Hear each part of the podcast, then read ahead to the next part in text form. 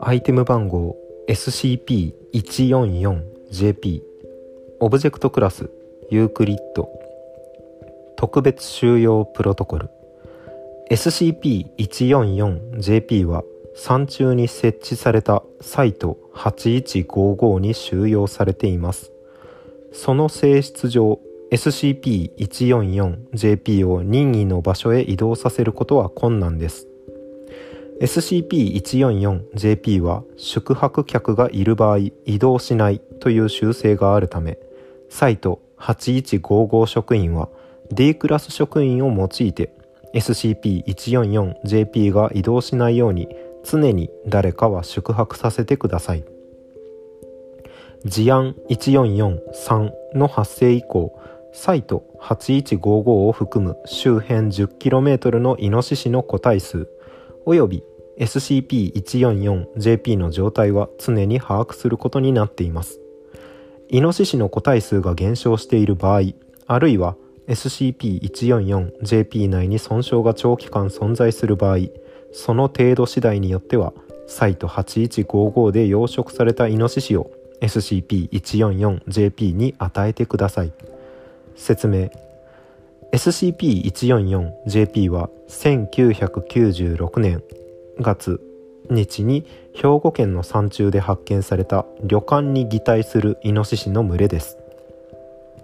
原理は不明ですが擬態は肉眼や撮影機器を問わず見分けることは困難です。これまでいくつかの場所に移動していることが確認されておりその全てが人通りの少ない山中に出現しています。擬態ではありますが一般的な旅館と差異なく機能しておりまた旅館内外ほぼ全てが SCP-144JP で構成されています。床や壁をはじめ布団や畳トイレットペーパー等の消耗品に至るその全てが SCP-144JP の各個体です。唯一の例外は浴槽だけです。外観は一般的な旅館と変わらず入館すると女将として30歳前後の着物の日本人女性に見える SCP-144JP1 が出迎えてくれます。SCP-144JP1 は常に同一の個体でありどのような状況でも玄関口に現れ入館者を部屋へと案内しようとします。SCP-144JP1 は基本的には友好的ですが下記のように特定の行動をとることで非常に敵対的な存在になります。宿泊の最中他に宿泊客がいてもその宿泊客と出会うことはありません。内装は高級旅館を思わせ宿泊者は皆一様にして今までで一番綺麗な旅館だ。館内全体に漂う自然の香りに癒される等のように絶賛します。以下は館内の精密な調査結果をまとめたものです。館内全般本来ならあるはずのイノシシの感触は一切感じられない。床違和感はなく手入れの行き届いた状態が保たれているように感じるが測量したところ水平な面が一切なかった。壁蒸気と同様。香り心地よい香りが館内に充満しているが SCP-144JP から揮発性の麻薬成分が含まれるいくつかの物質を放出していることが判明。中毒性は薄く健康を害するものではないが気体の補助と再来感再来感させるための幻覚作用として放出しているものだと考えられる。水道。館内の水は全てがイノシシの尿であり館内で販売されている飲料や食事の際に出される飲料も全てイノシシの尿だった。露天風呂。天然温泉を謳っており肩こりリウマチ骨折に効くと看板が立てられているが実際の成分はイノシシの尿。浴槽を影響の出ない程度に削り素材の鑑定をしたところただの木であることが判明。同様の調査を数度繰り返した結果巨大な木製の桶状のものに自らの尿を入れている可能性が極めて高いと判断された。なぜ浴槽だけ木を用いているかは不明。料理。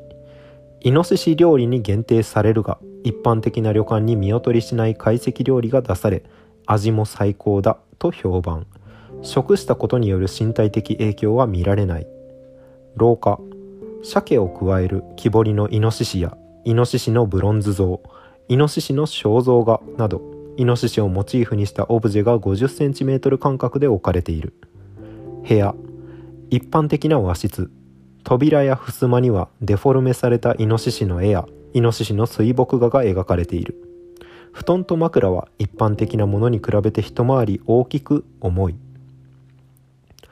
館内の備品や施設を破壊した場合 SCP-144JP1 が即座に出現し常識的な謝罪と賠償を求めます。これに従わなかった場合 SCP-144JP1 がその対象に攻撃を加えます。破壊された備品や施設は一般的なものと同様に破損状態を維持し同時に破損状態に対応したイノシシの死体も SCP-144JP の周囲に出現します。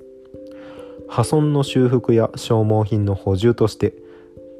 この宿泊客に攻撃を加えた際に対象を館内の床や壁へ押し付け取り込む行為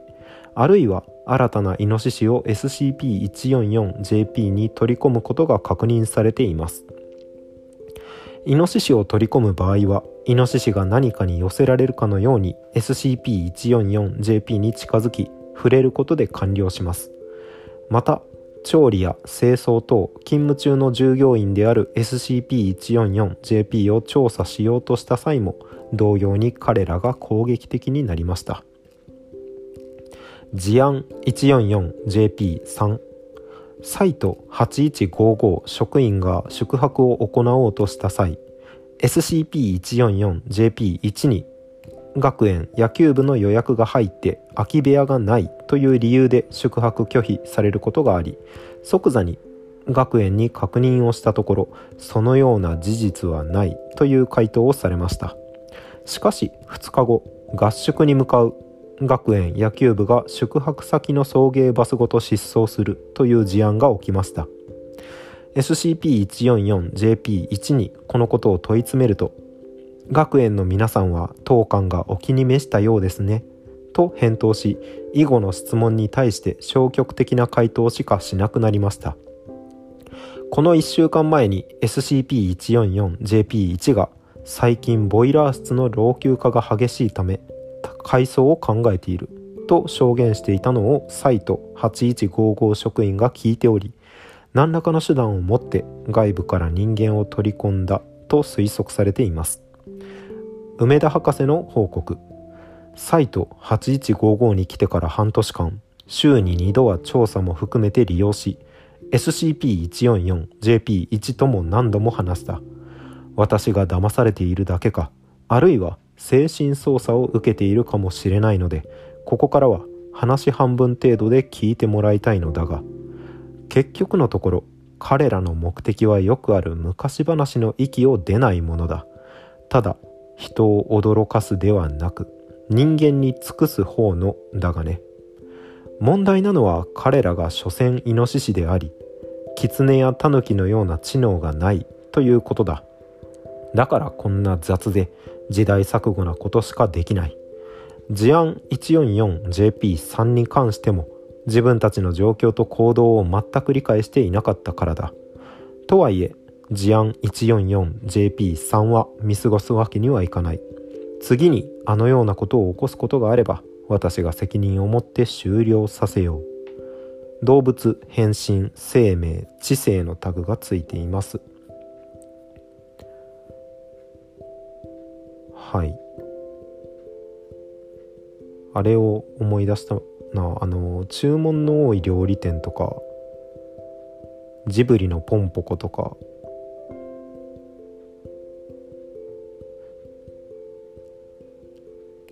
でもイノシシだけじゃないんだな。イノシシだけで構成されてるならイノシシが意思を持ってそういう SCP になってると思うけど人間も材料になりうるんだったら何か違う気がしますね。イノシシはあくまで主材料っていうだけでイノシシを操って旅館の形をさせて何のメリットがあるんだ？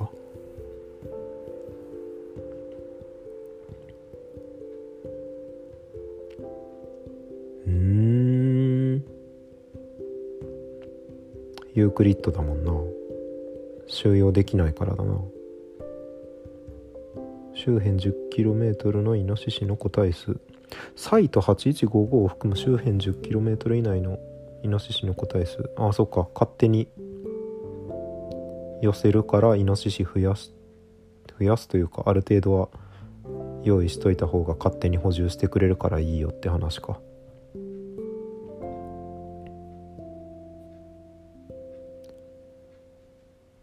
身体的影響イノシシ料理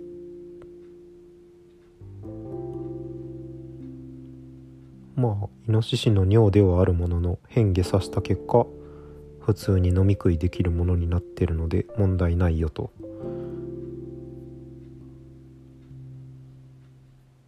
別に普通普通っていうのもあれだけど、まあ、事案だけがちょっとやべえけど野球部の送迎バスごと失踪。最近ボイラー室の老朽化が激しいため改装を考えている。ボイラー室一つの階層に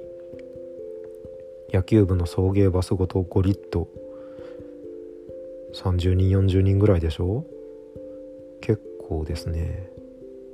という SCP でした。ではまた次回お疲れ様です。